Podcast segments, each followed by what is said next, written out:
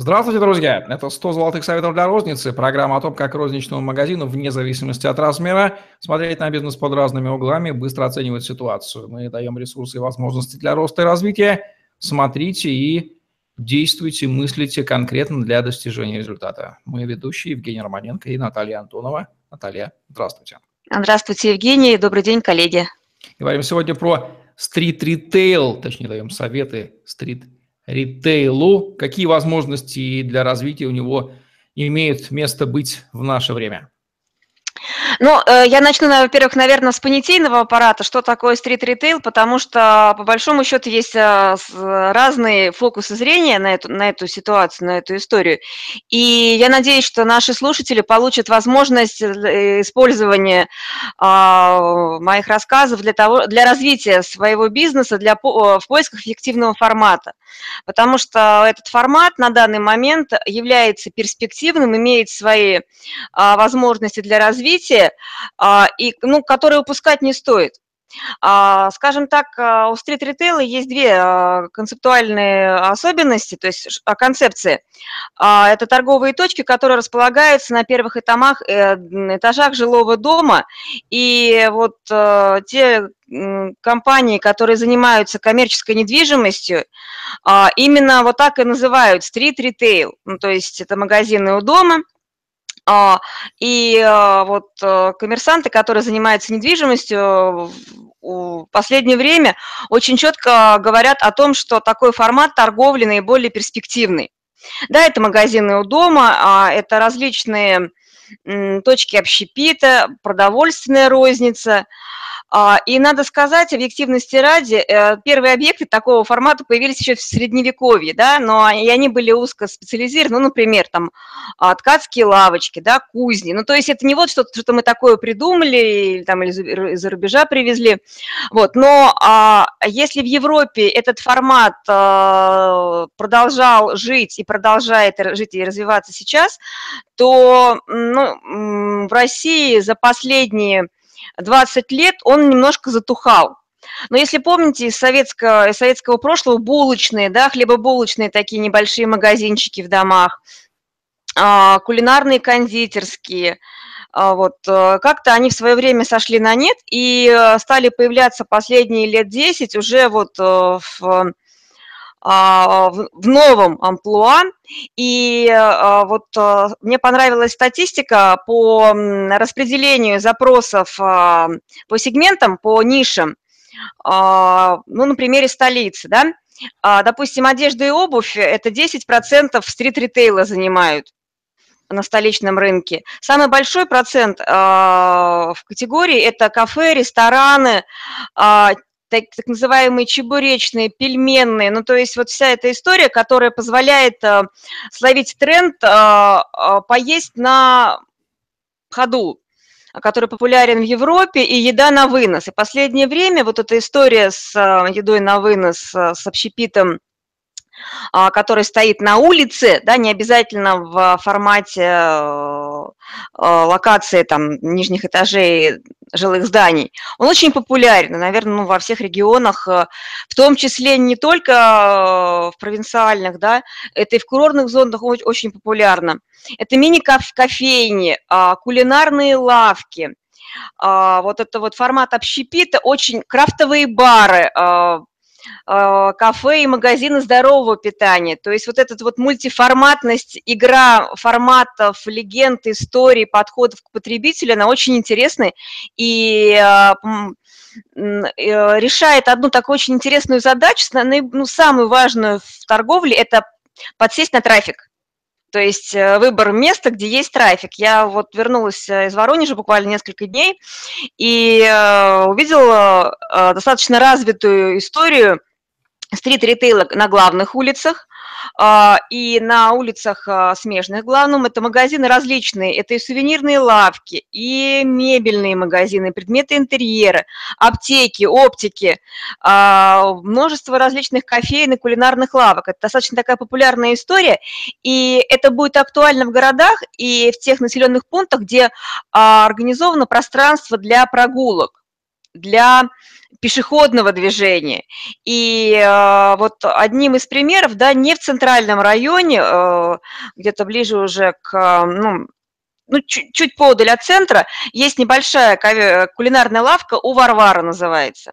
И она очень популярна тем, что есть, и можно там покушать, и еда на вынос, и это и кулинария, и кофейня, и а, готовая продукция, которую можно унести с собой. Но главный секрет успеха этой лавки не только в том, что там ну, ассортимент, э, напитки и так далее. А она находится на пешеходной улице рядом с институтом и э, детским парком. Ну, то есть трафик, то, трафик и да, трафик, да. да. Самое главное для стрит-ритейла. Да, и могу сказать, что вот по моим наблюдениям и наблюдениям моей коллеги, с которой мы проводили время в этом городе, а, она местная сама, и она говорит, что эта лавка в любое время суток имеет свой трафик. И главные клиенты здесь студенты, которые живут в общежитии, да, они ограничены в бюджете, но они могут э, в пределах 200 э, рублей э, отлично пообедать и купить что-то с собой. То есть это такой энерго времени сберегающий ресурс, с одной стороны, для студентов и проезжающих э, там несколько категорий, плюс еще одна категория – это офисные сотрудники, которые а, проезжают там же, а, плюс детский парк. То есть а, там фактически вся история построена на трафике и на привлекательном ассортименте и ценовой политики. И вот эти три, три э, оптимальный ассортимент э, при лояльной ценовой политике на трафике – это бомба. И как не пытались скопировать э, оппоненты данный ассортимент, э, делать похожую историю, ассортимент они копировали, трафик скопировать невозможно. Ну, то есть э, просто есть история спецпредложений, игровых форматов, которые делает вот эту уличную торговлю гораздо популярнее. Уличную – это в формате ну, на первых этажах э, домов, очень популярный и востребованный. И это серьезная такая конкуренция с торговыми центрами, с э, мегамолами, потому что а, арендная ставка в мегамолах, она гораздо больше, чем вот у этих отдельно стоящих, ну не отдельно стоящих, а магазинах у дома. И вот у этих помещений, которые о которых мы говорим, есть э, свои плюсы, да, то есть у стрит-ритейла. Это нахождение на виду у покупателей, это шаговая доступность, это то, что покупатели сразу попадают к тебе в магазин, а не рассасываются по торговому центру э, или фудкортам. Это свободный выбор э, часов работы, то есть мы можем выбирать, когда открывать, когда закрываться, как владельцы бизнеса. И, э, как правило, стоимость аренды может быть ниже, чем в торговых центрах. Какие минусы у этой истории? А, они а, действительно могут быть серьезные в зависимости от города э, и его инфраструктуры. Ну, во-первых, а, владелец или арендатор заботится сам о безопасности объекта, коммунальные платежи и все коммуникационные истории также ложат на согласование коммуникаций и их проведение ложатся на плечи собственника или аренда, ну, то есть того, кто имеет с этим дело. То есть все истории с согласованием, которые длительные в нашей стране и занимает кучу времени, тоже вот ложатся на плечи коммерсанта. А, нет эффекта синергии, да, когда а, за счет сотрудничества между торговыми точками в торговом центре получается энергетический эффект, когда можно обмениваться трафиком, клиентами, делать э, перекрестные акции, какие-то совместные проекты. Этого, к сожалению, нет. Ну и согласование, размещение вывесок и прочие вот истории рекламного характера тоже ложатся на плечи а, на плечи того, кто решился пойти в, на путь э, стрит-ритейла. Кроме того, а, такая, а, эти точки зависят от того, насколько меняется и перестраивается жизнь микрорайона, ну или объекта вот этой локации. А, что я наблюдаю в нашем городе, да и в других городах, вот в Воронеже тоже это есть, переносятся остановочные павильоны, которые также являются точками, отличными точками стрит-ритейла, так как являются ну, проходимыми да, точками с определенным прогнозируемым трафиком. Переносится а, остановка, либо меняется а, по инициативе администрации внешний вид торг, вот этого торгового остановочного павильона, и торговый павильон сдвигают.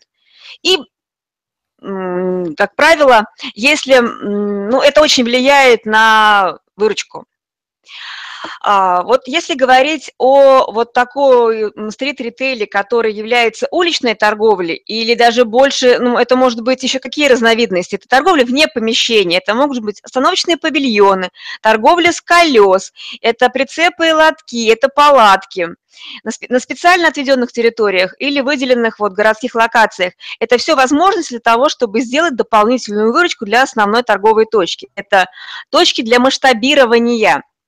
Так и до коробейников дойдем или на разъезжающих на мотороллерах да. людей с корзинами ну, по улицам. Да, на самом деле вот эта история, э, съезжая в Европе, вот мы когда были на стажировке в Берлине, мне запомнились такие персонажи на велосипедах, которые бренцели, э, вот эти вот крензели а, возили на палочках и это вот было на площади около Рейхстага, то есть такая атмосфера, то есть понятно, что, ну, вот э, национальный колорит, и мы общались с, с одной из моих клиенток из курортной зоны в городе Сочи, и у нее в проекте как раз а, а, в развитии своих а, рознично-торговых точек не только на территории курорта, но и идти к клиентам, то есть если гора не идет к Магомеду, да, а есть другие точки с трафиком, почему нет?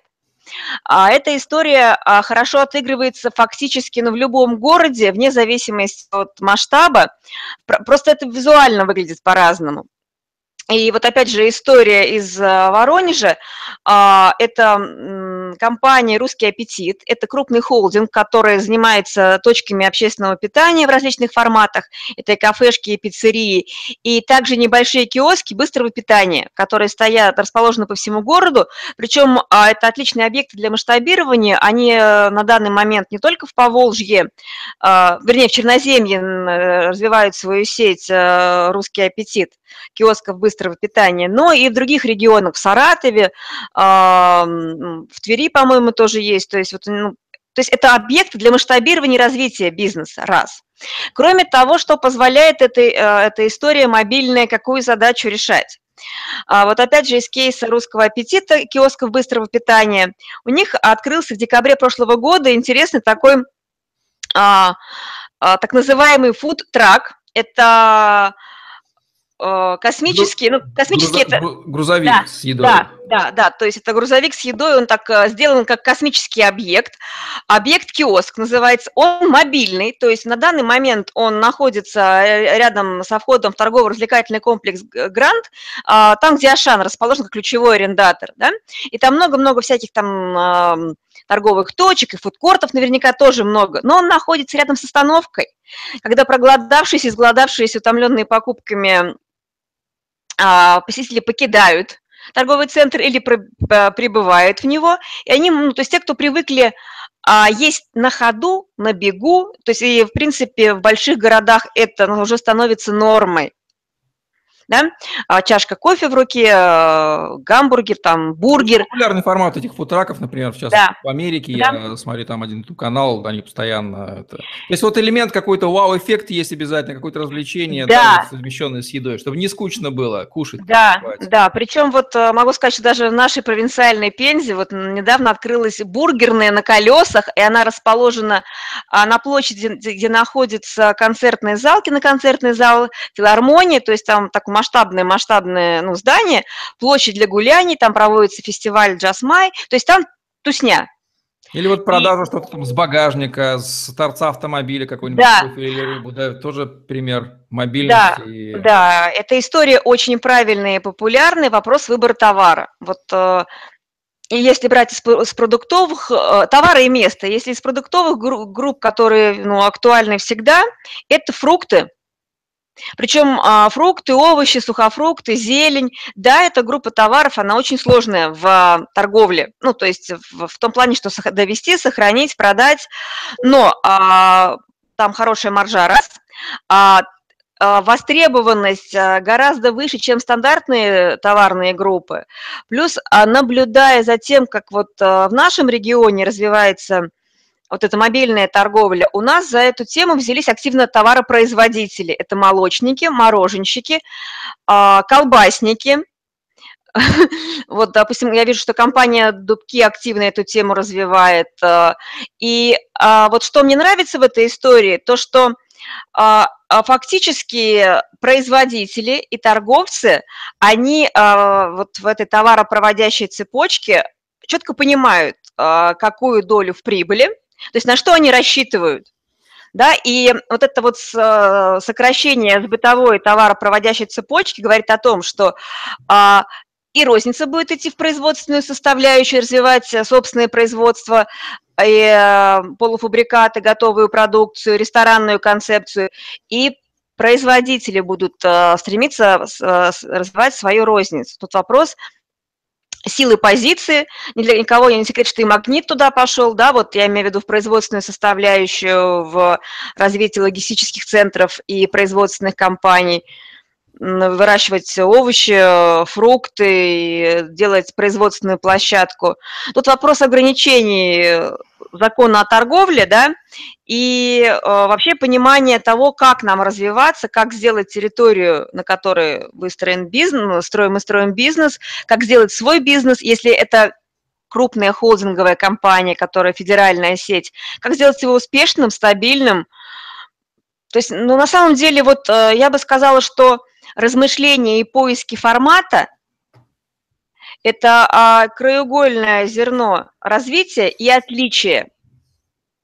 Это концепция, это видение своего потребителя, это понимание его желаний, стиля жизни, и это то, что позволяет а, оставаться в деле, в бизнесе. В этом очень много ресурсов и возможностей. Ну, слушай, потрясающе. Мы поняли, что компоненты трафик и некая идея интересна, четкое знание потребностей, узкие целевые группы в нужное место, в нужное время предлагать. В общем, есть простор для, для миксования, здесь действительно просто нужно включать да. отказы да. стандартов, и у стрит конечно, огромные возможности, особенно в, в любой точке страны, мне кажется, да, был, был ну, бы трафик и четкое понимание потребностей. Да, и тут э, за счет стандартов и масштаб, ну, стандартов технологий можно масштабироваться достаточно быстро. Вопрос, а что является драйвером сам трафик, э, э, наши возможности по производству, либо перепродажи товара, то есть откуда у нас э, хорошие условия для того, чтобы зарабатывать больше. И кроме того, люди понимают, что на улице ну, на, то есть они не будут покупать товар дешевле, искать дешевле, там есть возможность получить э, дополнительную маржу. Вопрос э, в точке входа, почем закупаем, да, и выборе правильного места, и возможности поддерживать стандарты и работать с товаром. Ну, что, спасибо за эти потрясающие советы руководству по выживанию, развитию стрит-ритейла. Я думаю, что возможность любого, есть ли возможность у любого розничного бизнеса переквалифицироваться в стрит-ритейл, вот преобразоваться или отпочковаться? Вот как? А, я могу сказать, что Однозначно да. А, кроме того, вот эту историю мобильной уличной торговли а, многие компании используют в качестве э, привлечения трафика от конкурентов. Приведу пример. У нас на одном пятачке с, э, квартал, в квартале, э, с одной стороны, э, квартал находится, допустим, караван, локальная сеть, э, региональная, с другой стороны магнит. И что придумал караван? То есть, чтобы забрать трафик у магнита, то есть ключевая, получается, трафиковое образующее ну, направление у магнита. Они поставили а, на углу палатку ставят с овощами и фруктами. И в этой палатке овощи и фрукты от каравана дешевле, чем в самом караване, и дешевле или вровень, чем в магните. То есть там очень гибкая ценовая политика. То есть фактически они съедают трафик у магнита, продавая а, там а, ну, ключевые позиции. А, плюс это помогает, ну, понятно, что дальше идут докупать, да, то есть идут уже докупать либо в караван, либо в магнит. Но караван свою свои 5 копеек в любом случае получает раз и отъедает у конкурента локального два, то есть решает локальную задачу. Ну, вот э, это одна из историй, которая помогает, э, ну, вот решать такую задачу. Другие магазины, которые, допустим, находят, ну, то есть имеют, не имеют э, целью убить конкурента, а имеют задачу увеличить средний чек, могу сказать, что в сезон за счет выноса торгового ларя с мороженым и водой у, к магазину можно до 10-15% увеличить и средний чек, и выручку. Только за счет правильно подобранного ассортимента на вынос. Э, плюс э, цены на, у магазина могут быть процентов на 10 э, дороже. Вот, поэтому тут история для получения дополнительного дохода и масштабирования развития в плане концепции интерьеров, ну, очень много. Главное... Только на пищевые продукты распространяется или и не на пищевку тоже? Ну, вы знаете, вот э, идея с сувенирами вообще, то есть это прям вот тема, тема, тема. Я смотрю, что вот и в Воронеже я заметила, что э, лоточки с сувенирами э, по городу в пешеходной зоне, где ходят туристы, прям там вся эта история располагается. Ну что же, вот такие вот рекомендации. Замечательные. Спасибо, Наталья, в программе «100 золотых советов для розницы, как стрит-ритейлу выживать, жить и развиваться. А, лайк, комментарий, подписывайтесь на наш YouTube-канал, чтобы не пропустить новые интересные видео с вашими любимыми экспертами. Используйте эти рекомендации и отбивайте, садитесь на трафик, знайте потребности аудитории, формируйте грамотные оферы и монетизируйте. Всем удачи, всем пока.